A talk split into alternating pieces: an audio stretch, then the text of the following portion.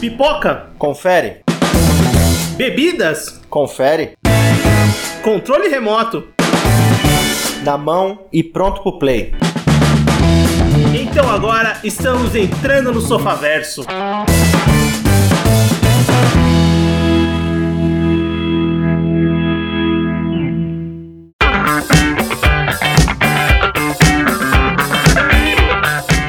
Muito bem, Sofaverso começando. Voltamos para mais um episódio do seu podcast e hoje vamos falar de mais uma franquia. Vamos falar sobre os filmes de Mad Max. E para isso eu tô com o Everton. Fala pessoal, beleza? Eu tô com o Anderson. E aí, seus arruaceiros de prédio, tudo tranquilo? Arruaceiro tem bastante por aqui. Não, mas eu falo arruaceiro de prédio que é igual empinar pipa no ventilador, mertiolate no ar. Esse povo Então, que é super radical com a ajuda da avó, mora em apartamento. Tem bastante. É. Não, não muito no Mad Max. Ainda bem que não. Bem, eu sou o Vinícius e bem, no último episódio do ano, sim, ouvinte, chegamos ao último episódio do podcast de 2021. Vamos falar de uma franquia, né? É, a última franquia que a gente gravou, eu acho que foi Indiana Jones, né? Se eu não me engano, que a gente falou de todos os filmes, assim. Precisamente. Então faz um bom tempinho que a gente não, não explora uma franquia cinematográfica, uma franquia de sucesso. E dessa vez, a escolhida pra fechar o ano, fechar o ano de podcasts e pra fazer mais uma franquia é Mad Max. Uma franquia muito apreciada por nós e também uma franquia muito nostálgica, né? Ah, certamente. Eu acho já tá na hora de um outro filme, viu, seu George Miller? Esse filme tá pra sair, né? A gente já sabe que está sendo encaminhado um filme que não vai ter o título de Mad Max, a gente já sabe disso, mas mais um filme nesse universo criado pelo George Miller lá em 1989. E a gente sabe que vai sair esse filme da Furiosa, né? Mas ele tá terminando de gravar um outro filme agora que não tem nada a ver com Mad Max, que é um- uma fantasia, mas enfim. Aqui a gente vai falar de Mad Max, vamos falar. Isso, isso é normal na carreira dele. É, muita gente talvez conheça ele por ter feito os dois Happy Feet e Baby. Primeiro Baby, Porquinho Atrapalhado. Sim, isso é bem verdade. O George Miller, com certeza, ele flutua muito entre gêneros na sua carreira, na sua filmografia, né? Isso você não pode negar. Mas bem, então vamos conversar um pouquinho sobre esses quatro filmes que formam a franquia Mad Max que a gente conhece até agora, enquanto não tem novos lançamentos. É, começando em 1989, como eu comentei, com o lançamento de Mad Max, filme australiano de, vamos dizer, de ação, ficção científica, distopia, vários gêneros. Ficção eu acho que não, hein? Cara, sim, Não, eu não acho. coloco ficção científica, eu coloco mais como uma ficção fantástica, sabe? Sim. uma fantasia mesmo. Que começa ali em 79 a moldar como seria essa franquia e, pô, também o nascimento de um diretor, né, e de toda uma característica que ele vai trazer pra filmes de ação. O filme é dirigido pelo George Miller, né, também o roteiro também do George Miller com o James McCausland. Como eu, te como eu falei, o filme é australiano, né, é, as pessoas, espero que as pessoas não confundam e lembrem que ele é australiano, o filme é australiano. Acho que o primeiro filme que vai sair de fato em produção americana é o terceiro. Mas bem, vamos, eu quero começar sabendo de vocês. O que vocês acham de Mad Max, o primeiro filme? Quais são as suas lembranças nostálgicas? Se vocês assistiram pra gravar o podcast ou só assistiram a primeira vez pra gravar? Não, cara, eu tenho esses filmes queimados no cérebro. Consigo falar deles sem nem assistir de novo. E minha maior lembrança é muito mais do segundo, nem tanto do primeiro. O primeiro é meio difícil de passar por aqui. Mas o, a maior lembrança do primeiro, talvez, seja o sotaque do Mel Gibson, que não dá pra entender direito. Dá pra entender uma palavra do que ele fala. Na verdade, ele não fala muito, né, cara? É, a- a- já começa a característica do próprio Max, né? É, na franquia, personagem do Mel Gibson, que é não falar muito. Mas, Anderson, essa questão do sotaque é bem legal que você levantou antes de você completar. É, que o filme teve que ser dublado, passar nos Estados Unidos. Eles achavam incompreensível o inglês australiano. É, Também tem o fato do estadunidense não saber ler legenda, né? É, isso. Pô, esse fato existe até hoje, né? Mas imagine nessa época, no, no final dos anos 70, começo dos 80, eles não queriam mesmo que isso acontecesse. Eu não lembro de ter assistido o filme, sabe? É, quando eu tava assistindo, tem cenas que eu já vi, só que eu não lembrava da história completa do filme. Como eu assisti agora pra gravar, né, cara? E eu gostei bastante, sabe? É, eu acho que ele já traz toda aquela questão do, da ação, principalmente envolvendo a velocidade, né, as perseguições, é, já mostra, já é bem construído nesse filme. É, a sociedade não é tão caótica, mas ela já, já dá uns princípios que não é muito difícil o que vai acontecer nos outros filmes terem partido daquela sociedade, sabe? Porque já é bizarro. É, já é o começo da merda. Exatamente. E já tem os, o, a caracterização que eu acho muito in- impressionante, muito legal do, dos filmes do Mad Max, que é- são os vilões. E são a- as pessoas que realmente é, abandonaram tudo e já são pirados, sabe? É, o primeiro deles é o Toykar. Começa, parece que vai ser o grande vilão do filme, e depois, quando ele ouve que a patrulha tá atrás dele, ele começa a chorar que nem a criança. Sim. Isso é verdade. Eu, eu, eu, lembro de ter assistido esse filme já, é, mas sabe, é, eu assisti uma vez, eu acho, uma vez, e não Desculpa, acabei gente. não. Desculpa. Tokara não, o Knight Rider. É, você tá falando do é, é, o Tokara é o vilão principal do filme. É, o- é o Huggies Barn, né, que É. vai voltar depois no Estrada da Fúria. É, eu lembro de ter assistido ele é, um tempo atrás, né? Lógico, muitos e muitos anos atrás.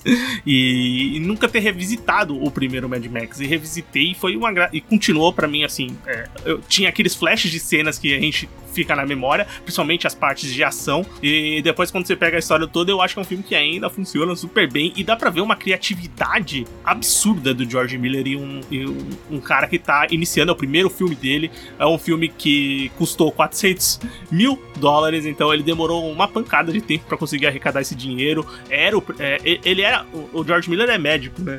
Ele deu plantões como paramédico. ele deu plantões em plantões e plantões pra poder juntar o dinheiro é, para poder fazer o filme. Acabou dando certo, né? Ele fez o filme, o filme foi um sucesso. Até Bruxa de Blair, que vai sair lá nos anos 90, ele era o filme com o melhor custo-benefício, sabe? Ele custou 400, milhões de dó- 400 mil dólares e arrecadou aproximadamente 100 milhões de dólares é, toda- é, nas suas exibições, né? Pelo mundo. Então, cara, foi um sucesso grande. Ainda não foi um, um sucesso tão grande nos Estados Unidos, mas, pô, já deu pra ver muito da qualidade que ele empregava na, na história que é super simples, na real, né? Não é calcada em diálogos, em questões filosóficas profundas, e sim no contexto da ação que o cara domina e já mostra muito do que ele vai levar. E é muito engraçado de, de ver esse filme depois de tanto tempo e depois ver os outros filmes até chegar no último filme e, e ver que a técnica e a, e a, e a forma que ele grava é, e ele transmite a ação é igual, cara. Só muda que, assim, a tecnologia avança há muito tempo. E que ele também melhora com o tempo, né? Sim, com certeza. Mas você vê todas as sementes ali, né? O que eu acho bom do, do Mad Max é.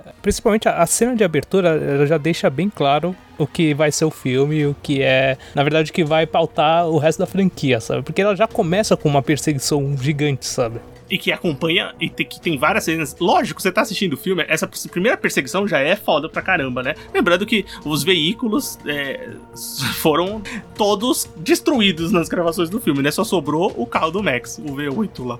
Que É. é, um dos carros mais da hora de todos, cara. É, um dos é, carros. Scepter V8, mais respeito, por favor.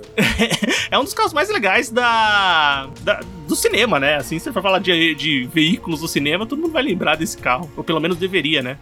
É, certamente, cara. Tanto é que eu tenho, eu tenho um sonho de ter uma cópia, uma réplica em tamanho real desse carro. Né? Anderson, espero que você concretize esse sonho. Eu acredito que vai ser um pouco complicado, vai ser um pouco complicado, mas quem sabe você pode chegar lá. Morando no Brasil é impossível. Mas é bem legal ver, já é, essa, essa questão do- do- dos veículos e como eles, eles levavam isso pra tela e conseguiram fazer as, as performances de ação e, e um, um veículo sobreviver a ponto de ir pra outro filme e ser o mesmo veículo. Lógico tem toda uma parte de orçamento envolvida na parada, mas cara, é muito legal. Logicamente, a gente tá assistindo o filme, tem umas coisas em esse filme que, que ficam meio datadas, né? Mas, porra, a gente tá falando do filme dos anos 70, né? É, a característica dos vilões ali, que mesmo porque a maioria dos vilões da gangue ali não é, é nem ator profissional, os caras são de uma gangue mesmo, de motociclistas. Sabe o clima que me passou quando eu tava assistindo? É, eu tava me lembrando muito do aniversário macabro do Wes Craven, tá ligado? Sim, é verdade, Everton. Tem, tem, tem. Porque o Wes Craven contratou assassinos profissionais também pra fazer.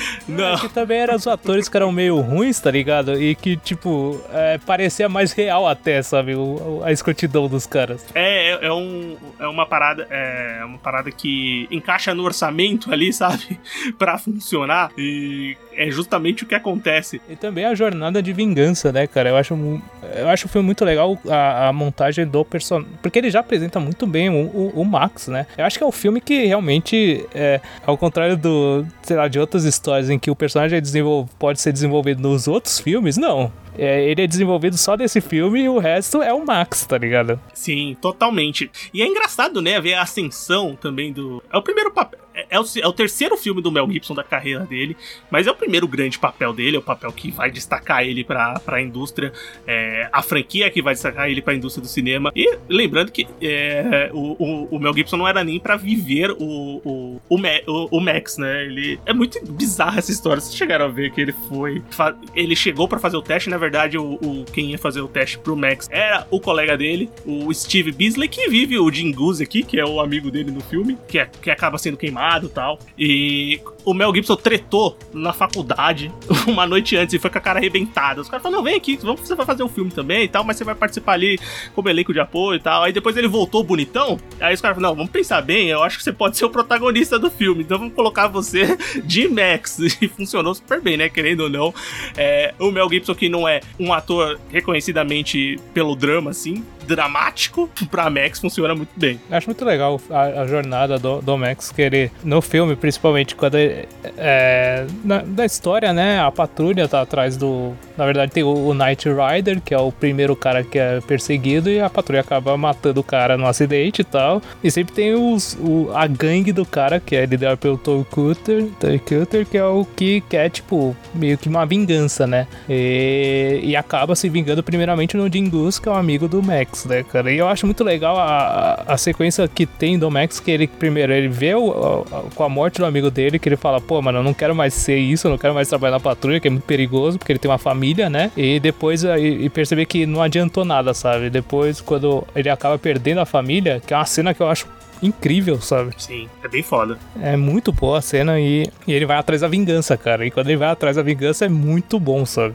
A franquia que é criada muito mais por um, uma ideia de mundo, mas com um roteiros de todos os filmes a partir daqui, e lógico, ilustrado pelo primeiro, que são extremamente simples, né? Os que ele, o que eles tentam incrementar mais o mundo e trazer alguma coisa diferente, eu acho que é no terceiro, mas a gente vai chegar lá quando comentar lá. Mas são roteiros e uma história completa, muito simples, e eu acho que o filme que o Max mais fala é o primeiro, né? Sim. Não, é o terceiro. Ele fala mais no terceiro? Nossa, o terceiro ele não cala a boca. Ah, é, com, a, com aquela tribo ele fala bastante mesmo. Acho que é por isso que, que dá problema no, no filme. Não, fora a viagem também. A gente vai chegar lá. Mas vocês falaram desse filme, além dele ser um filme de vingança, propriamente dito, ele também ele já, ele já estabelece o personagem como uma lenda, porque justamente a gente estava falando do Knight Rider, ele começa a chorar ao Max estar atrás dele. O Max já tinha essa fama de ser o policial foda pra assim, o cara da patrulha. E sem falar que eu gosto muito daquele chefe dele que parece o, o, cara dos gigantes do ringue lá, que esqueci. Sim. Sim. É o Capitão Fifi. Eu acho maravilhoso esse nome, cara. e o estilo dele, ele é careca com bigode, assim. Todo careca com bigode é estiloso, cara. Pô, cara, é, é o cara dos gigantes do ringue, velho. É, literalmente Não, é literalmente. com certeza.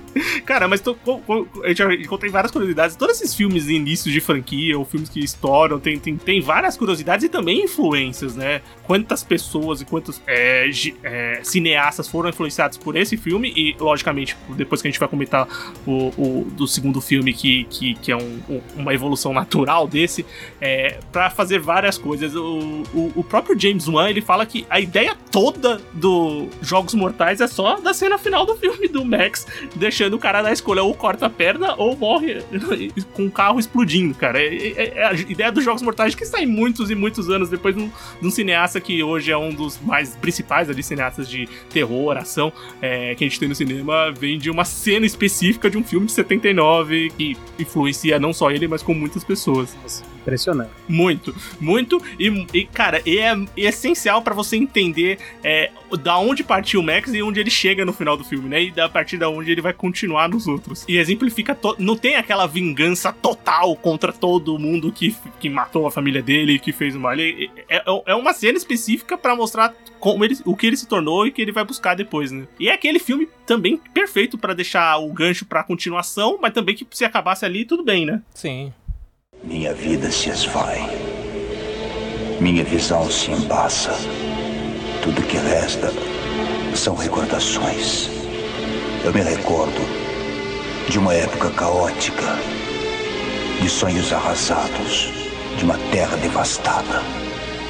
Mas acima de tudo, me recordo do guerreiro das estradas, um homem que chamávamos de Max vamos continuar? Vamos falar do, do segundo filme, porque com o sucesso desse primeiro filme, né, um sucesso é, gigantesco do, do Mad Max, o Mad Max 2 não demorou a chegar, Mad Max The Road Warrior chegou aos cinemas em 1981, também dirigido pelo George Miller, e como a gente comentou brevemente, é uma evolução é, natural e grandiosa do primeiro filme, né, e com certeza eu acho, assim, reassistindo esse filme, eu tinha boas lembranças, re reassistir e continuou sendo um, um filmaço, eu acho que é um dos grandes filmes de ação que a gente tem até hoje. Não só isso, ele também é o, a pedra fundamental nesse estilo de filme de futuro distópico, apocalíptico. Então, esse é o ponto. Eu acho que a evolução não é só da questão da direção, é a evolução também do mundo, da, da escrotidão que virou aquele mundo, sabe? Eu acho isso maravilhoso, cara. O, o, o quanto que. Realmente, o mundo que tem no Mad Max 1 é, já é tosco, sabe? Mas quando chega no 2, é, é, é um absurdo o que acontece, sabe? Eu gostei também do Everton falando igual o dublador do VHS, Mad Max.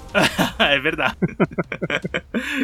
Everton, mas é tosco da maneira mais criativa e funcional possível, né? Mano, tem, tem uma hora que o, o Mungus ele tá lá liderando lá as equipes lá pra atacar o, o a refinaria, né? Aí as equipes, o nome das equipes: Smegma Breakers e Gay Boy Berserkers, cara. Eu falei assim, não é possível que o cara pensou no nome desse, velho. É, mas isso nem é dito no filme, né? Isso vem depois. Não, tem, não, é dito no filme. Não, cara. ele fala. Ele fala no filme. Nossa, cara, me reparei. Cara, é, não, então, tipo, é ele fala uma vez só, realmente, é só uma vez e é muito. Eu, eu falei, mano, de onde ele tirou esses nomes, cara? É do nada, sabe? Cara, o show. O, o show quando, do mesma forma que a gente tem uma cena inicial bem é, impactante do primeiro filme, nesse também ele já coloca de cara uma cena que vai te remeter ao primeiro e vai te mostrar o quanto ele mudou, evoluiu, tanto no maquinário, nos carros, no visual dos personagens e no próprio protagonista, né, cara? É, e essa cena ela tem um propósito, porque justamente esse filme chegou aos Estados Unidos e ninguém conhecia o primeiro. Então era necessário que a audiência soubesse do que se tratava aquele filme. É, tanto que nos Estados, Estados Unidos o filme se chama The Road Warrior. E no resto do mundo inteiro ele é Mad Max 2. Sim, Anderson, é verdade. É, ele só chega com o título The Road Warrior nos Estados Unidos, muito pela, pela questão que eu comentei, né? Que o filme não chegou para tanta gente nos Estados Unidos. Quando chegou foi com a dublagem americana e do inglês australiano. Mas esse chega com o pé na porta, né? Esse filme, ele, ele teve um orçamento de 3,3 milhões de dólares, então um orçamento bem maior do que o George Miller teve no seu primeiro filme, e faturou cerca de 80 milhões de dólares. Então ele foi um sucesso, sim, é, muito porque ele chegou de fato no público americano. E cara, não ter eu comentei, eu, esse filme eu lembrava bem, reassisti e para mim ele continuou ótimo, assim. Cara, ele, ele tem uma história mais básica possível. Se eu não me engano, eu tava lendo em algum lugar que o Max tem 16 frases nesse filme. Isso. E, e duas são a mesma coisa. Eu quero a gasolina. Exatamente. então, é impressionante, cara. Ele diminuiu as falas do protagonista e deu mais corpo ao protagonista pra história e pra tudo que tá acontecendo. Porque ele consegue envolver mais você naquele mundo, você consegue entender um pouco mais como funciona aquilo. E com uma história super super simples, com cenas assim arrebatadoras, cara. Uma coisa que eu acho legal do Mad, do Mad Max é que, assim, a gente acompanha a história do Max, é, a gente vê pelos olhos dele da, das coisas que estão acontecendo, né? ao mesmo tempo que a gente se sente assim, pô, mano, que mundo estranho, o que que tá acontecendo, sabe? A gente percebe que o Max ele tá muito bem inserido naquele mundo, sabe? É, ele, ele realmente obedece todas as regras que tem naquele mundo. Então, mesmo não é aquela, aquela questão da gente tá vendo pelo olho do protagonista que também não conhece o que tá acontecendo. Não, o Max ele conhece muito bem, cara. Tanto que tem uma cena que eu acho muito boa, que é quando ele, ele tá lá com, com, com o Giro, que é o cara do. O Capitão Giro, que é o do helicóptero, Sim, né? E tá do girocóptero. É Do isso. girocóptero, literalmente. E ele tá com um cachorro lá, e ele, ele começa a abrir a lata, a lata de comida de cachorro, sabe? E Aham. aquela cena é muito boa, cara, porque todo mundo acha, pô, ele vai dar comida pro cachorro. Não, ele vai comer a comida, porque o mundo foi pro caralho, tá ligado? Sim, sim. E, e, cara, eu tenho total impressão de que, assim, e é engraçado isso, que a gente só tem um filme prévio é, de uma. Que, de um mundo que nem chegou no, naquele mundo que, que, que vive o, o, o Max no segundo filme. Mas é assim, é total impressão de que o cara já tá na estrada há muito tempo. Que aquilo é uma side quest dele, é mais uma aventura que ele viveu, baseada em várias que ele já passou e que ele vai continuar passando. E mesmo assim funciona super bem. Você tem todo um escopo que não existe em tela, mas que você acredita e aceita que ele tem. Ele existe no filme, que é justamente a cena inicial, que é a narração em off de alguém mais velho contando uma passagem da lenda do, do tal Guerreiro das Estradas. Então a gente tá literalmente acompanhando um trecho da vida dele. Uma aventura a gente não sabe das e a gente também não sabe por que, que ele tem esse título. A gente só aceita. E ao longo do filme a gente vai entendendo por que, que ele é chamado dessa forma. Sim, total, Anderson. E, e compra muito bem a ideia. Mas é, é, é, estranho, é estranho você assistir um filme de 81 com toda essa estética e você ter um dos principais capangas com a bunda de fora o filme inteiro e você relevar isso da maneira mais normal possível. Você vai, tá tudo bem, vai lá, cara. Seja feliz. Então o filme Esse tá filme- funcionando. Esse filme tem uma vibe Judas Priest de roupa de couro. Nossa, pra caralho. O próprio Mungus, cara. O visual do Mungus é outro nível, sabe? Você pensa, bombado, é, que liderança é essa, tá ligado? É, é o bombado Mungus. careca. Quer dizer que tá ficando careca. O, o que eu acho legal do Mad Max 2 é que ele consolida uma coisa que já tem no primeiro, que é o que que o Max, ele não quer ser herói. Ele direto, ele não quer, ele não quer esse papel pra ele. Mas ele acaba sendo, cara. Acaba sobrando pra ele. E ele é um cara, ele não é um cara mal, digamos assim, de, porque ele tem muito aquele, aquela questão do apego, principalmente com criança, no, no, no caso da, do, do menino lá, do menino selvagem lá e tá. E tem esse aspecto nele, né? Muito, muito grande nele. Que ele também quer. Ele não quer ser o herói, mas ele também quer ajudar, sabe? Ele, ele ajuda meio ao contragosto, mas ele ajuda, sabe? É, aquela. É tipo, eu vou ajudar porque eu sei que posso ter alguma vantagem nisso. Mas mesmo que ele não tenha vantagem, ele vai ajudar. Mas é aquela questão, ele nunca tem vantagem, ele nunca vai conseguir essa vantagem, sabe? Deus do céu, como ele se fode nisso. E, porra, pra caralho. Ele só se fode. Tudo que ele vai pla- planejar e fazer, né? Pra começar na, na, na, na fuga, na cena de perseguição inicial, logo depois que capota, ele, a gente vê ele saindo do carro com aquele joelho bagaçado do primeiro filme. Tá, tem umas armações de metal segurando o joelho. Que é um detalhe que eu acho maravilhoso, cara. Mas também tem que falar o seguinte: o filme ele tem a sua devida importância também, justamente como eu falei, no aspecto de criação de pavimentar um estilo de filme, que iria ser muito comum depois, mas principalmente dele apresentar soluções criativas para uma história que, como o Vinícius falou, ela é basicamente simples. É, é um cara tentando pegar a gasolina dele e não se intrometer no meio de uma guerra. Exatamente, Anderson. Todas as histórias são bem simples, né?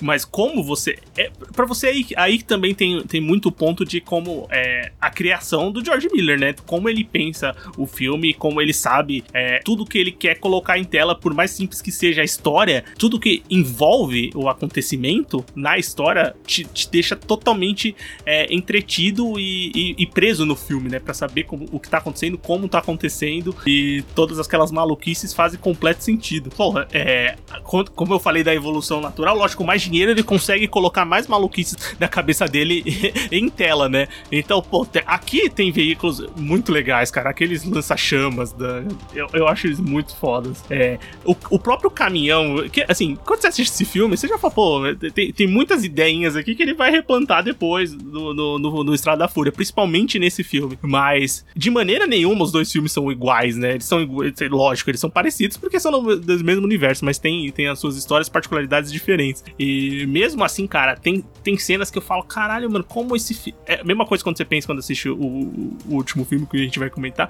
Você fala, como esse cara em 81 gravou uma porcaria de uma cena dessa, né, velho? É impressionante, velho. Tanto, tanto a grande batalha do meio, quanto a, ba- a batalha, a batalha final da estrada, a a, corrida final. 100% efeito prático. Não, ali é certeza que é 100% efeito, efeito prático, porque não tem como o cara não ter usado efeito prático. E é impressionante, cara. É, cara. Outra coisa também, esse filme justifica a gravação desse programa, porque ele vai fazer 40 anos de lançamento agora, ou fez, né, dia 24 de dezembro. Exatamente.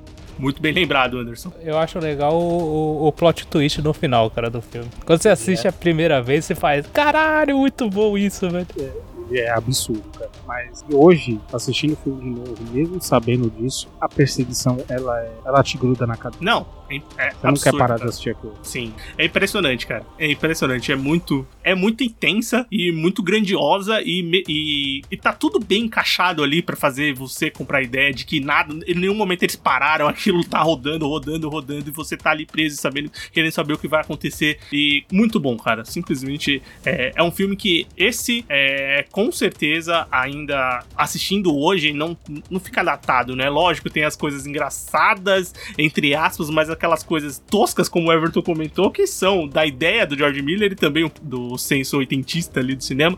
Mas é um filme que influenciou, influencia até hoje muita gente. A, a lista de, de diretores que, que reverenciam esse filme é gigantesca.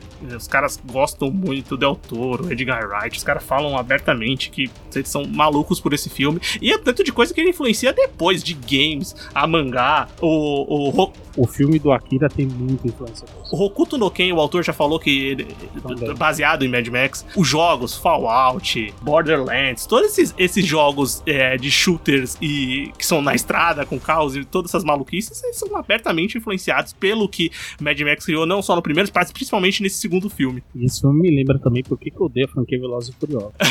Eles nunca vão conseguir fazer Sim, uma cara, é- é- perseguição igual a desse Cara, não, não existe cena de perseguição de carro como é feito na, na franquia do Mad Max, cara. Com certeza. Bem, vamos continuar?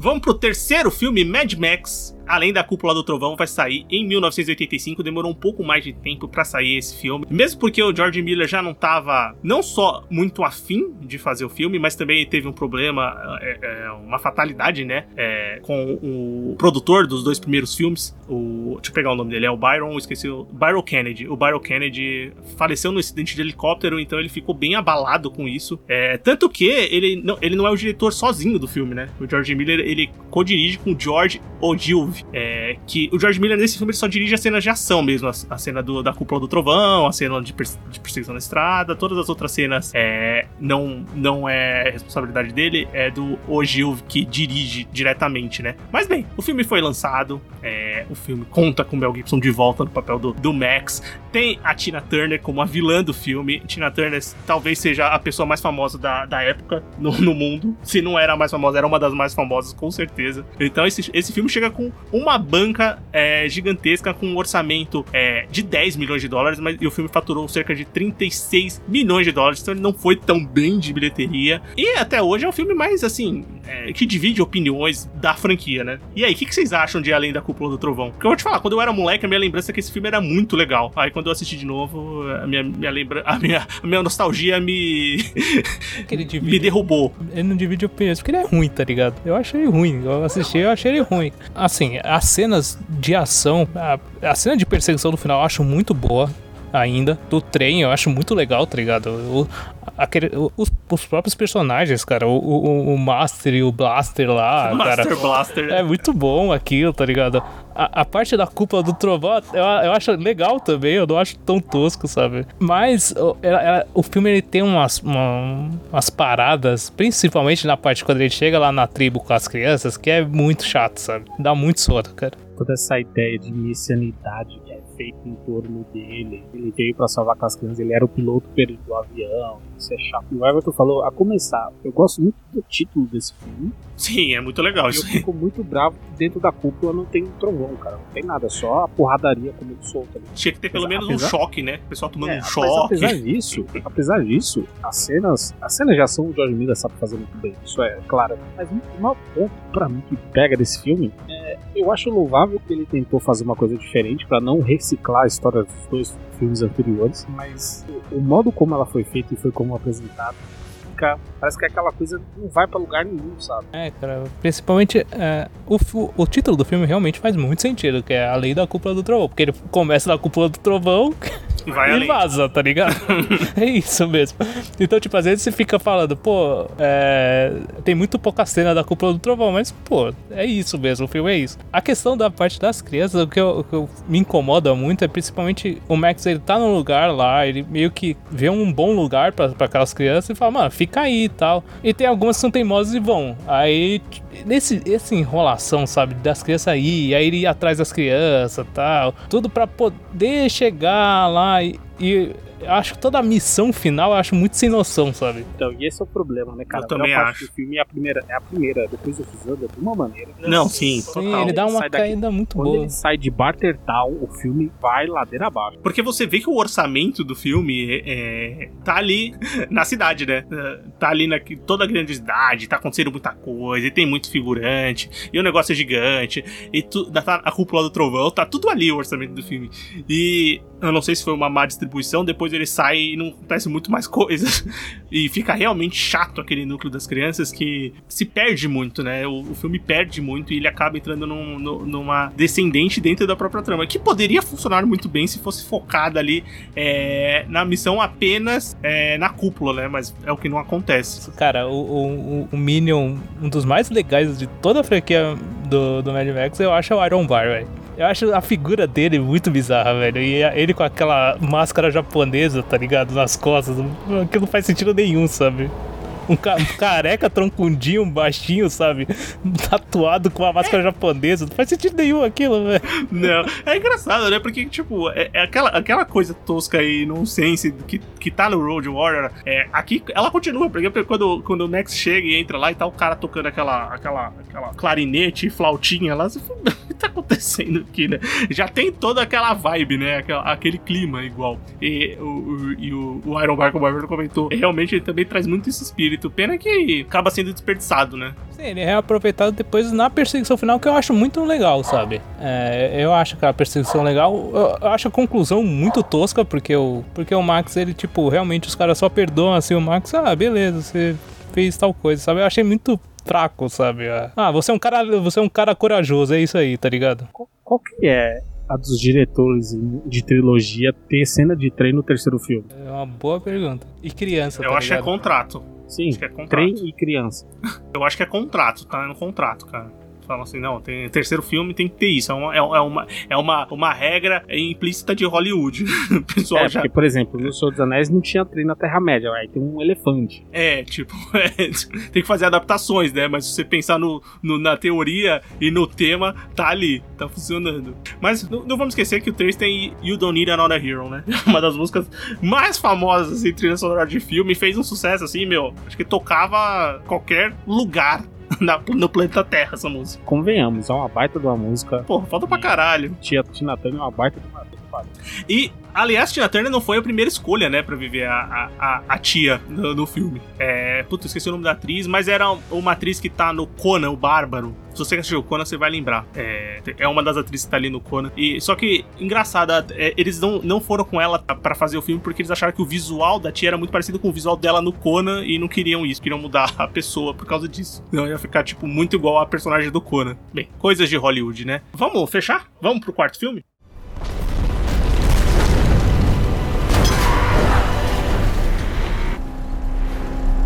Mas que dia! Que lindo dia!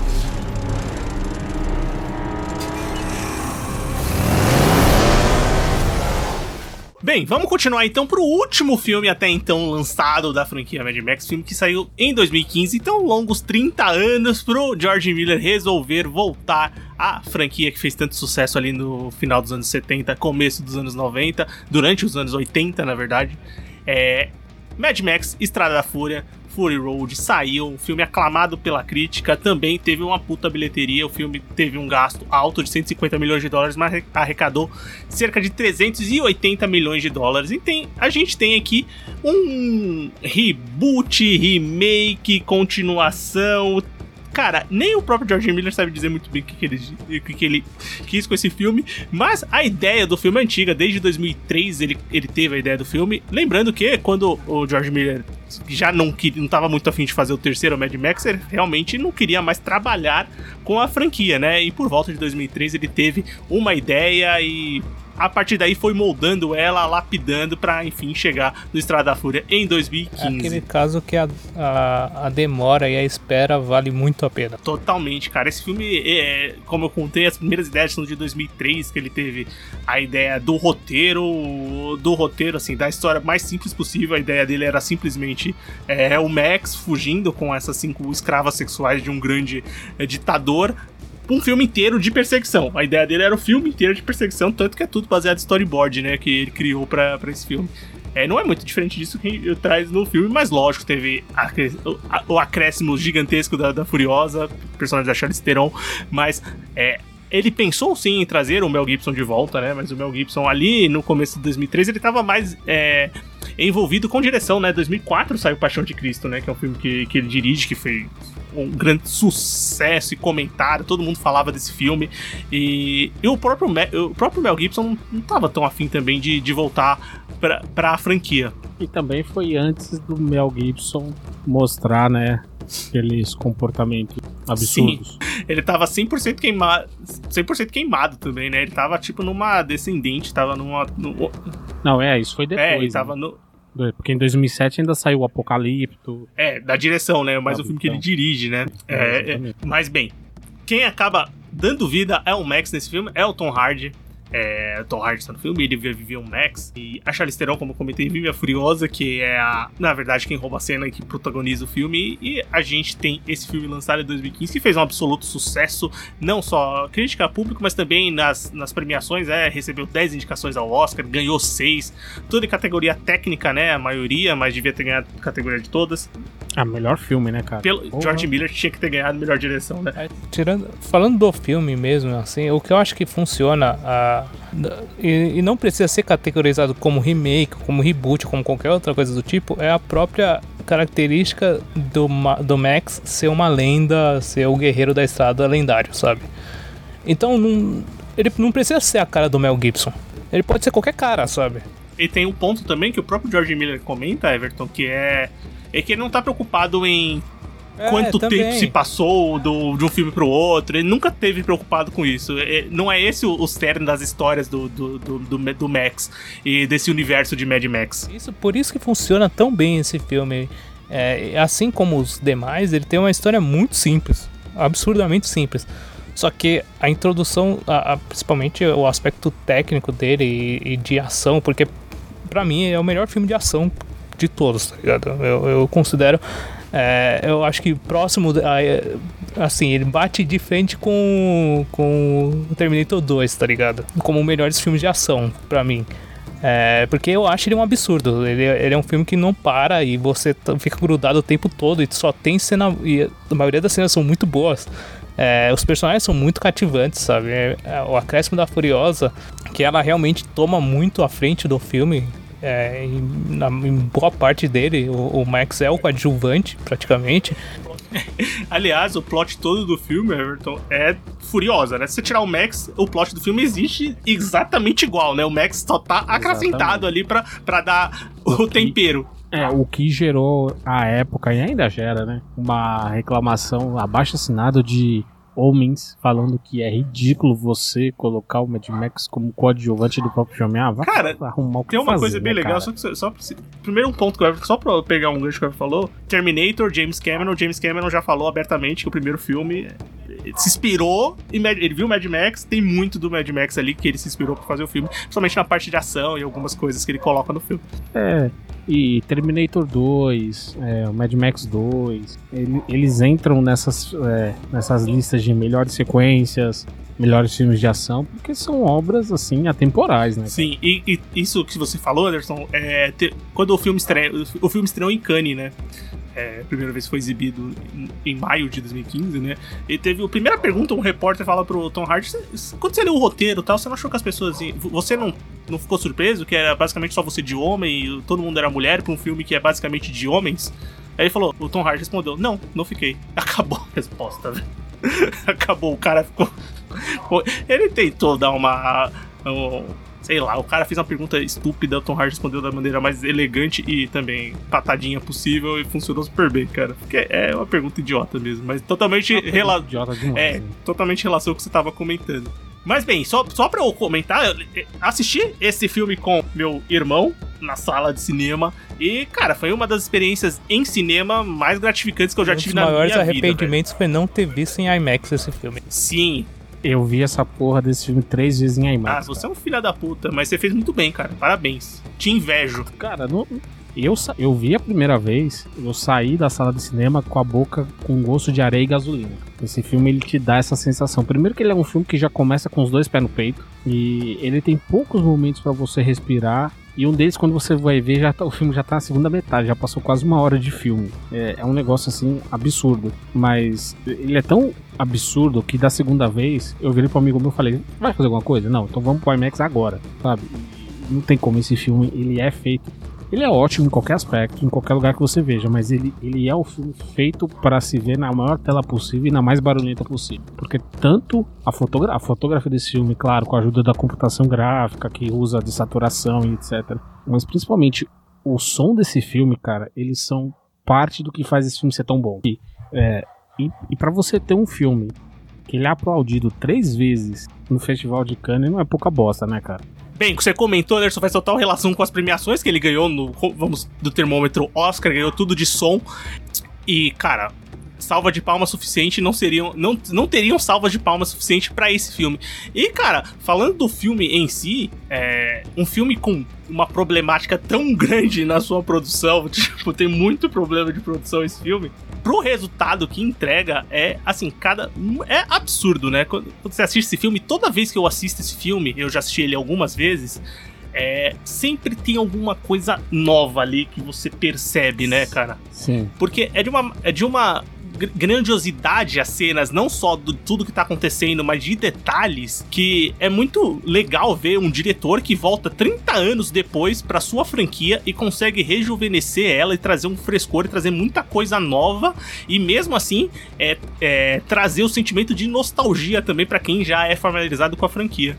Não somente isso, o, o filme tem personagens que são excelentes. Mesmo aqueles que aparecem pouco tempo de tela, todos eles fazem a história mover para frente e tem impacto significativo no que está sendo mostrado em tela. Então, então é um filme que trabalha não só os carros, as, as piruetas, os acidentes, mas também trabalha muito o aspecto humano dos personagens. Eu acho que esse é o que você mais, por exemplo, se apega aos personagens que estão no caminho do Max, sabe? Que o Max vai ajudar. É, por exemplo, pegando, por exemplo, o próprio o, o Beyond Thunderdome, o, o, o papagaio lá do, do filme 2, eu caguei pra ele, tá ligado? O filme inteiro. Aquela, o grupo lá da refinaria, tipo, não é, não é carismático como é o grupo do, do no, no Fur Road, principalmente com a Furiosa, com a, com a com as moças lá e com o Nux, né, cara, que também é um baita personagem legal. E também ele traz eu, acho muito legal também os aspectos dos vilões, né? Toda aquela organização que eles têm.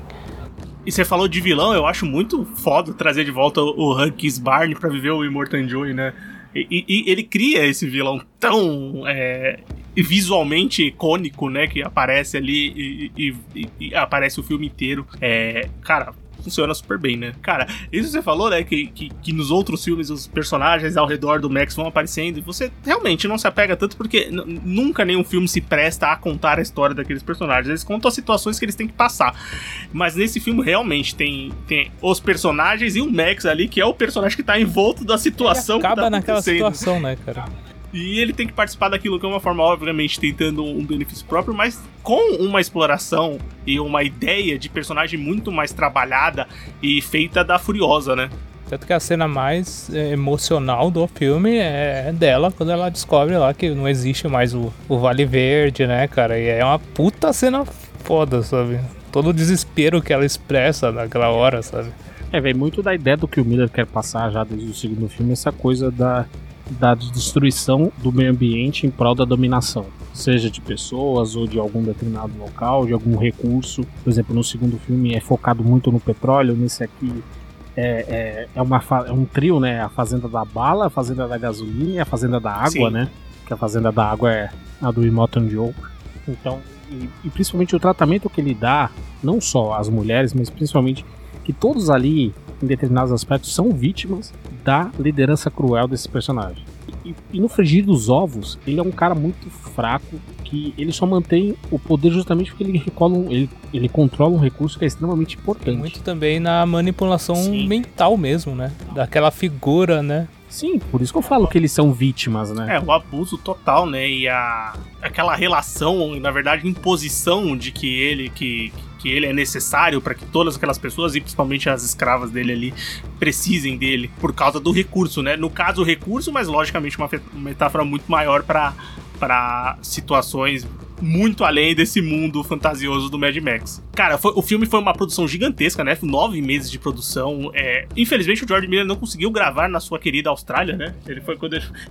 é- é- é- essa história, acho que talvez vocês conheçam, que foi gravar lá na Austrália, num deserto que. É deserto, sei lá, chove uma vez por sei lá em quantos, muitos anos, né? E choveu justamente quando ele tava se preparando pra gravar o filme. Então, é, o deserto virou, ficou todo é, floresceu, Ficou né? florido, Ficou florido tal, ficou tudo bonito. Então eles teve, teve que gravar na Namíbia. E foram gravar lá, nove meses de gravação, foi bem intenso. É, Fora alguns problemas de bastidores. fora pro- aqui, problemas de relacionamento, né? protagonistas. Direto de protagonista, assim. E os dois já conversam, já falaram em entrevistas abertamente que realmente isso existiu. é, e eles. Depois, é, é que as, é, a- as gravações, vocês já chegaram a ver behind the scenes, é, por trás das câmeras desses filmes? Sim. Esse filme é impressionante. E deu pra ver que é um negócio muito Cara, intenso, vai, cara. Você vai gravar no meio do deserto e ficar lá com calor e equipamento. E... É, é chato. Deve ser irritante. cara. Irritante, cansativo e fora todos os outros pontos de Hollywood de uma franquia gigantesca que tá voltando e, e a Charlize Theron fala muito disso que, que, que talvez teria lidado de uma maneira diferente, principalmente com Tom Hardy, que sabia que ele tava passando por uma coisa muito pesada ali e tal, de lidar com o legado de ser o Max ali e tal. Mas é, tem vários depoimentos sobre esse relacionamento, mas acaba tudo dando certo no final. Porque ah, o, que, o que se entrega é impressionante. Eu falo de por trás das câmeras porque realmente é, vários diretores é, brin- é, gera brincadeira, né? Mas o Tarantino é, perguntava pro George Miller assim: Meu, cara, como que você gravou essa porra aí? É tipo, quanta- não é possível que ninguém morreu. Não é possível que nada, uma tragédia muito grande aconteceu. Como você coordenava? Como que você gravava isso? Não é possível. É impressionante, cara. De novo, o George Miller dando uma Sim. aula de como se usar efeito prático. Claro, agora ele usa a computação para fazer outras coisas, mas a gente percebe que a computação ele usa mais para corrigir cor, para alterar a fotografia, para fazer um ou outro. É isso que ele efeito faz. A, a cena do, da tempestade de areia. é e ele usa no braço da Charlize Theron também, que não tem como, né? no braço da Charlize Theron, mas eu falo na nas perseguições eles são usados em poucos momentos. Às vezes é pra realçar uma explosão, pra fazer Sim. alguma coisa, ou seja, o cerne do filme ainda é 100% analógico, sabe? E é uma coisa que ele, que ele quer fazer, né? Ele, ele faz assim. E os atores comentam muito isso, que muitos momentos eles não sabiam o que estava acontecendo. Eles não sabiam o que estava acontecendo, que cena que eles estavam, que, que parte da história era. Mas o George Miller tem uma coisa tão completa na cabeça dele, a sequência do filme, que eles falam, não, beleza, o que, que tem que fazer? Vamos fazer aqui e depois a gente vê o todo, né? Porque não dá pra entender muito bem. Eu imagino com uma produção desse tamanho, não dá pra entender muito bem as sequências e o que tá acontecendo, né? Você só vai ver depois do todo. E justiça seja feita. O George Miller fala que o responsável pelo grande sucesso desse filme é a mulher dele, que foi responsável pela edição e pela montagem do filme, a Margaret Saitzer. Sim, e que trabalhou com ele nos outros E- filmes, né? No, Ba- trabalhou no Baby, trabalhou no Sim. Red Fit. Exatamente, mas principalmente o, o filme é sobre o, o olhar dela, é a perspectiva dela em torno daquelas cenas. Então, assim, ela consegue fazer uma montagem que é extremamente coesa. O, o que eu mais gosto desse filme é que é um monte de cena de ação e você não se sente perdido em nenhum momento, você sabe exatamente o que tá acontecendo. Beijo, Michel Bahia. Cara, você nunca tá perdido, cara. Qualquer filme uma tá de ação moderno. tá- sabe o que tá acontecendo, sabe o personagem estava na posição A e foi pra posição B, na outra cena ele vai estar na posição B, tá ligado? Tipo, é, é, é muito. Isso é, realmente é muito bom desse filme. E esse filme tem uma coisa maravilhosa que são a- a- também, além de toda a questão técnica das próprias cenas, a, a questão também dos figurinos, tal, da caracterização dos personagens. Porra, mano, queira ou não, tem um guitarrista soltando com um fogo, tá ligado? Isso, isso é uma coisa que é, É, tipo, é tão bizarro, mas também é tão legal que você fala, pô, mano, isso é um personagem muito louco, sabe? Total, Everton. São, são personagens e visuais que são, são momentos, figurantes e composições ali de personagens da, da tela que, que, que se tornam icônicos simplesmente porque eles estão aparecendo ali de alguma forma que engrandece tudo que tá acontecendo. Quem é o guitarrista no final das contas? porra nenhuma, Ninguém. É o cara que tá na batalha lá, aleatório, mas todo mundo lembra daquela porra daquele personagem, velho. Daquela cena, daquele momento, da trilha sonora. É, aqui- aquilo no trailer foi uma coisa que chamou bastante atenção, de fato. Mas é, isso remete também a, a tempos idos lá, da Idade Média, quando você tinha exército, você tinha a banda que acompanhava, meio que pra fazer a trilha de chegada, essa coisa. Então, Eu, eu entendo o papel dele ali. Você não interessa saber quem ele é. Isso que é o mais Sim, legal de tudo. Exatamente, Anderson, esse é um ponto. Não interessa, cara. Não só ele, mas como outros vários personagens que aparecem nas batalhas e aparecem ali na composição das cenas. É, o, o- sempre, os personagens que você tem que saber quem são, você sabe muito bem, porque o filme apresenta isso. E todo, todo da ação, da batalha, das corridas, dos carros, dos veículos, cara, tá lá, tá entregue numa dose muito alta e muito bem colocada. E, cara, a sensação de que você tem, e sempre quando eu tenho a sensação, é, a sensação que eu tenho quando eu assisto esse filme é que, puta, eu quero ver esse filme de novo, velho. Não, sempre. Esse filme ele tá passando na TV aberta, não importa a cena, eu paro o que eu tô fazendo e eu vou até o final do filme. Pra gravar agora, cara. Eu falei, ah, vou botar aqui. Eu não sei se eu vou assistir ele inteiro. Eu assisti do, de cabo a rabo de novo, porque o filme é muito foda, tá ligado? E eu já ele é o que eu mais assisti disparado de todos da franquia, sabe? Cara, é, é muito foda. E é muito legal ver uma franquia que depois de tanto tempo é, ainda volta com uma força e uma grandiosidade dessa. E também tem um ponto que é muito interessante e que não acontece em muitas franquias: é que o, o- o diretor se mantém presente em todas as produções, né? E vai se manter presente no- na próxima produção que tá confirmada da franquia, que é a- o filme da Furiosa, né? E principalmente, né, a dinâmica do, do da dupla principal, onde eles se veem numa situação antagônica e eles percebem que cada um quer sobreviver, mas para sobreviver eles vão precisar se unir e que ainda bem que isso não descampa para nenhum momento romântico, meloso, etc. Eles são, eles são duas pessoas focadas na sobrevivência e que sabem que aquele momento, se eles não se unirem, os dois vão morrer. Os dois vão falhar nas suas missões. O, o modo como o filme literalmente fala: foda-se quem é o Max, tá ligado? Ele, ele é tão importante quanto ela nisso. Em alguns momentos, até menos, né? A ideia geral é: eles precisam do um do outro, querendo ou não, pra São sair dessa situação. É bem isso mesmo, sabe? É- Como eles vão relacionar isso. É, é, e o final é bem legal, que é, já também mostra muito aquela parte do, do Max que ele não, não quer ser o herói, não quer ser aclamado como o herói também, né? Tipo, ele ajuda lá e pô, se vai embora, sabe? Ele Sim. E só pra falar, tipo, é- é- a gente sabe que a Furiosa toma o filme e, e para ela. É, e também é uma coisa que não é à toa, é, é pensado, mas eu gosto muito do Max do Tom Hardy. Eu também acho que funciona pra caralho. Também. Também gosto, cara. Não é, não é porque ele fala pouco e talvez em muitos momentos não seja o líder do filme, é- mas realmente ele é um personagem que funciona muito bem, cara. E ele é uma pessoa que você, para quem você torce pelo- né, durante o O Max original, o Mel Gibson, é, não, não participou do filme, mas ele foi convidado sim a participar. É, ele, ia- ele, ia ser- ele ia aparecer como nômade em alguma parte do filme. Só que ele, só- ele não apareceu porque ele não queria fazer nenhum tipo de, de, de turnê de divulgação do filme. Ele não queria viajar pra poder divulgar o filme, então. Por isso ele foi retirado do filme. Essa é a desculpa, mas sabe, é porque ele já tava mais sujo. Ele, ele, na verdade, era assim, mano, vamos.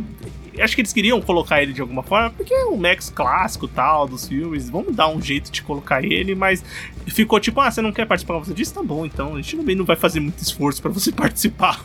E não fez falta, né? Vamos falar a verdade, não faz falta nenhuma pra, pra conclusão do filme. Mas bem, vamos então pra melhor filme e filme favorito? São duas coisas diferentes. Anderson. Ah, eu não sei dizer o melhor. Entre o segundo e o quarto. Não sei. Eu não consigo. Essa, essa missão eu falho miseravelmente. Agora, favorito, o segundo. Pra mim, os Everton. dois melhores e o favorito é o Estrada da Fúria. Cara, depois que eu assisti o 2, eu fiquei bem pensativo de, de, de que ele era tão bem feito assim quanto o, o quarto contra o Estrada da Fúria. Porque, lógico, você tem que pensar anos 80, filme dos anos 2000, tecnologias completamente diferentes, mas eu acho que eles entregam tudo que eles podem entregar com o que eles têm na época pra fazer. Ma- então eu acho que os dois são tão bons iguais assim, mas o meu favorito é o Estrada da Fúria, que é o que eu assisti mais e, e- e vivi mais. É, é, é, o cara, cinema e tudo mais. Então, é que, é que o final do segundo Aquele final é muito bom, totalmente. velho. Assistindo de novo, eu falei, mano, isso é muito genial, cara. Imagina o cara que assistiu a primeira vez aquilo, velho. É, nossa, puta Então, que eu- pariu, eu, velho. eu lembro quando eu assisti a primeira vez. É porque eu não fica, lembro, eu não "Caralho, lembro de, cara." tipo. eh, Como eu já assisti ele diversas vezes, então eu não lembro da primeira vez que eu assisti, era muito novo, eu acho. Então, quando você sempre revê isso, você fala, mano, isso é muito bom, cara. E você vê a cara do Max, tá ligado? Falando. Que ele também foi enganado, sabe? É muito bom, cara, aquilo, velho. Ah, é. Se esse filme fosse hoje dos anos 2020, o que ia ter de vídeo de reação no YouTube não era Com certeza. É isso? Fechado. Conversamos aqui sobre a franquia Mad Max. Agora, ouvinte, sua missão é comenta com a gente qual é o seu filme favorito da franquia. Você gosta de todos? Conta pra gente qual que você mais gosta. Espero que você tenha gostado do episódio. Vamos pro bloco final? Bora. Recomendações, críticas e o que mais vier à nossa cabeça agora no bloco final. Muito bem, bloco final do Sofaverso começando. Agora da gente comendar. Comendar é foda, né? Recomendar alguma coisa que a gente escutou, alguma coisa que a gente leu, uma coisa que a gente assistiu, vale qualquer coisa. Quem quer começar? Cara, eu vou recomendar o que eu estou consumindo no momento, que eu ainda não acabei, o que é perigoso ainda recomendar, porque se trata de um livro do Stephen King. Mas eu estou lendo Novembro de 63. É, um, filme, um, um livro do, do, Stephen King que conta a história do Jake Apin, que ele é um professor de inglês, e que ele tem que voltar. Ele acha um, meio que um portal e ele volta no tempo para tentar impedir a morte do, do John F. Kennedy, né, cara? E é um livro que eu não sei como vai ser o final, porque eu tenho medo dos finais do Stephen King, mas a jornada até agora é maravilhosa, cara. O Stephen King, ele cria uma história tão boa, sabe? Você se sente tão intertida nela, tão preso nela, cara. E, e o foco do, do, do, do livro não é nem tanto a, a jornada do cara tentar impedir a, que aconteça esse crime, sabe? É muito mais a questão do, da viagem no tempo e do impacto que aquilo causa naquela pessoa, sabe? E, e o King, ele trabalha muito bem personagem, então é uma jornada até agora que tá muito boa. Vamos ver o final, cara, mas é, é um livro que, pelo, pela jornada, eu já recomendo, porque eu acho muito bom, sabe? Eu tô achando muito bom, cara. Anderson? Bom, cara, a minha dica é sobre um outro autor aí responsável por muitas coisas legais da cultura pop, que também foi estudante de medicina, que foi o Michael Crichton. Vocês devem Sim. saber como autor de Westworld e o livro Jurassic Park, que virou filme em 93. Mas também ele é autor de um roteiro que virou a série Plantão Médico, ou para os mais íntimos, ER, que estreou na televisão Nossa. em 1994, uma das maiores séries já feitas na televisão americana, e conta justamente o dia a dia de médicos desse plantão corrido, cheio de problemas, etc. Eu lembro quando, esse, quando a série passava na Globo, eu já tinha gostado de alguns episódios pela, pela história ou pelos atores e tal, mas hoje, mais velho, quando você vai assistir é de um nível técnico, porque é produzido pela Amblin Entertainment, que é do Steven Spielberg. Então, assim, além de ser um show com roteiro muito bom, o aspecto técnico dela estava muito à frente da sua época, cara. Por isso que ela é tão reconhecida, tão é, premiada, tão elogiada por muita gente. Ela tem alguns planos de sequências dentro dos episódios que você fica de boca aberta. Cara, IAR é muito bom. Eu, eu, eu lembro que quando eu tava passando. É, era no Warner Channel. Acho que era no TCE. No Sim. Warner. Eu assistia, eu assistia direto, direto, cara. Era muito bom, é muito bom o ER, cara. É isso, é. Eu assistia episódios esporádicos. Ah, um episódio da oitava temporada, um da décima terceira. Eu nunca assisti em ordem cronológica, de fato. E aí eu tô fazendo isso agora, porque ela tá disponível na HBO Max. E puta que pariu, que série foda, cara. E passou por muitos anos em TV aberta, né? Foi uma série que fez muito sucesso no Brasil por passar em TV aberta. Boa, ótima recomendação. É, bem, vou comentar de uma série que eu terminei recentemente, que é Profecia ah, do Inferno. Você assistiu? Que é assistir série da Netflix, série sul-coreana, sou, sou o louco do, do, da Coreia do Sul aqui, né, que eu já recomendei só esse ano de 2021, sei lá quantas produções. A série é criada pelo Sang Ho Yeon, eu acho que é assim que se pronuncia, me desculpe, Sang, se não for assim, mas ele é o, o criador também do, do Invasão Zumbi, que a gente já comentou aqui no BMF, o bom, o mal e feio de zumbis, né, foi o nosso filme bom, e Cara, é um terror, fantasia, suspense, tem um pouco de drama também. Conta a história é, de pessoas. As pessoas no mundo acabam é, tá acontecendo um, fenômeno sobre, sobrenatural em que um anjo, um, uma entidade uma coisa chega e anuncia que a pessoa vai morrer daqui a X dias em tal horário. E quando esse, esse momento chega, chegam três humanoides monstros assim, esbagaçam, destroem a pessoa. Simplesmente. E a partir daí, obviamente, tem se tem um culto religioso que acredita que, que é, essa é a nova verdade, as pessoas não podem pecar e tudo mais. E tem uma investigação, tem um núcleo policial ali que vai investigar essa seita e vão tentar entender o que tá acontecendo é, com essas pessoas, se isso é sobrenatural, sobrenatural mesmo, se é um fenômeno e tal. Cara, se você assistiu Death Note, o plot, quando você tá assistindo, você fala, puta, isso aqui tem muito de Death Note, muito. Só que, mesmo assim, a, a, série. Puta, a série tem umas coisas bem legais, assim, o drama é legal, a série funciona, é, na história que tá contando, ela te mantém presa. É uma série curta, tem só seis episódios, então acaba rapidinho.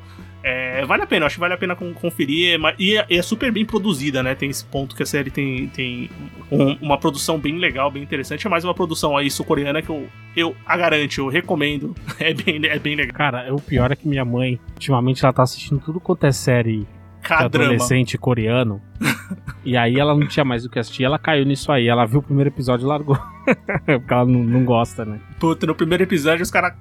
os caras arrebentam um cara lá no meio da rua, velho. Eu imagino, porque ela é, não então. gostou. Ai, bem. É isso, né? Chegamos ao final do podcast é e o último episódio ano, de 2021, né? galera. Final do ano mais um ano de pandemia, as pessoas às vezes esquecem disso, mas. É, 2020, e estamos chegando ao final de 2021 2, né? com. É, e estamos chegando aqui com final com mais um mais um medo de uma pandemia agora de gripe, né? O negócio tá feio. Mas bem, sobrevivemos, gravamos podcasts esse ano, cara, foi muito legal. A companhia dos meus colegas aqui, meus caros colegas de bancada, que gravaram os episódios comigo. E também, claro, vamos agradecer a você, ouvinte, que tá aí é, escutando a gente, o Sofaverso, e também em 2021, né? Muito obrigado por todos os plays, todas as vezes que comentaram nas redes sociais, todas as vezes que interagiram com a gente. A gente grava porque a gente se diverte muito gravando e, obviamente, é muito legal ter a interação de vocês. E também, agra... principalmente pela paciência, né, cara? Pô, não, não é fácil. Eu, eu, eu, eu, eu concordo com você que não é fácil. É... Mas bem, tem gente que, é, é que, aquela, que, né, que, quer vencedor, Anderson. Escuta o podcast até o fim, todas as semanas. Então, é aquela coisa, né, cara? É, a gente fala, fica cansado, mas pô, no, no final a gente se diverte. Pô, eu sempre me divirto, por isso que eu tô gravando aqui, porque ainda é muito divertido, é muito legal ter essa interação e, e criar esse conteúdo para você, ouvinte. E, obviamente, também agradecer a todo mundo, todos os podcasters, todos os parceiros que participaram, né? Do Sofaverso 2021. Foi uma boa galera uma galera Menos que já. Washington. É, o Washington já é praticamente integrante. Não, eu não quero agradecer ele, não, cara. Do sofá. Eu, eu agradeço. Eu agradeço, porque aqui não, não tem falsidade. É, é zoeira, é zoeira. É, ele é praticamente integrante aqui do Sofaverso. Mas bem, puta, é muita gente, é uma galera muito grande. Vamos fazer um, um agradecimento especial nas redes sociais nesse final de ano. Mas é isso, né, galera? Muito obrigado por escutar o Sofaverso e que todo mundo tenha um ano de 2022 bem melhor, né? com muita, muita é, felicidade, sucesso, tudo mais. E, obviamente, escutando bastante podcast, porque a gente vai continuar. A gente vai continuar e espero que outros, outros podcasts legais apareçam aí. Porque o boom de podcast foi muito grande, saiu muita coisa legal. A gente conheceu bastante gente também esse ano, né? Então, tá valendo. É, principalmente, cara, é, muita gente legal que não foi comprada pela Globo ainda. Então, nós estamos à venda. Aliás, a Globo em 2022 quiser. Mas tudo tem limite. Tudo tem limite, obviamente. Para produzir conteúdo, estou. Cara, falo bem. Se quiser, eu faço aqui Verdades Secretas 2. A gente lança o episódio, não tem problema. Deus esse cara é um vendido. Mas bem, é. Bom, eu só espero, eu só espero que 2000, o, ano, o próximo ano seja 2022 e não 2020 parte 3. 2020 é a lei da cúpula do trovão, tá ligado? É, bem isso, né, cara? Mas bem, ouvinte, pra continuar escutando o Sofaverso, entra no nosso site, sofaverso.com.br, vai ter episódio todo, novo toda semana, mas a gente vai ter um, um, umas mini férias, né, Everton? Acho que o quê? Duas semanas sem lançar episódio, eu não sei ao certo ainda, estamos conversando, mas vai ter um, uma pausa estratégica pra gente voltar mais forte em 2022 com episódios semanais, obviamente. Então, para continuar escutando o Sofaverso, entra no nosso site, sofaverso.com.br, procura a gente no seu agregador favorito de podcast, a gente tá no Spotify, tá no Deezer, tá no Google Podcast, tá no Cashbox, vamos procurar se você vai encontrar a gente. E para conversar com a gente, Manda mensagem nas redes sociais, conversa, interage com a gente nas redes sociais. Instagram é Sofaverso, Twitter também é Sofaverso. É, pode mandar um e-mail, podcast sofaverso.gmail.com e a gente tem um grupo no Telegram. Se você quiser entrar pelo link de convite, você será muito bem-vindo. E é isso, né, galera? Grande 2022 para todo mundo. Falou, pessoal. Um bom ano para todo mundo. Testemunho.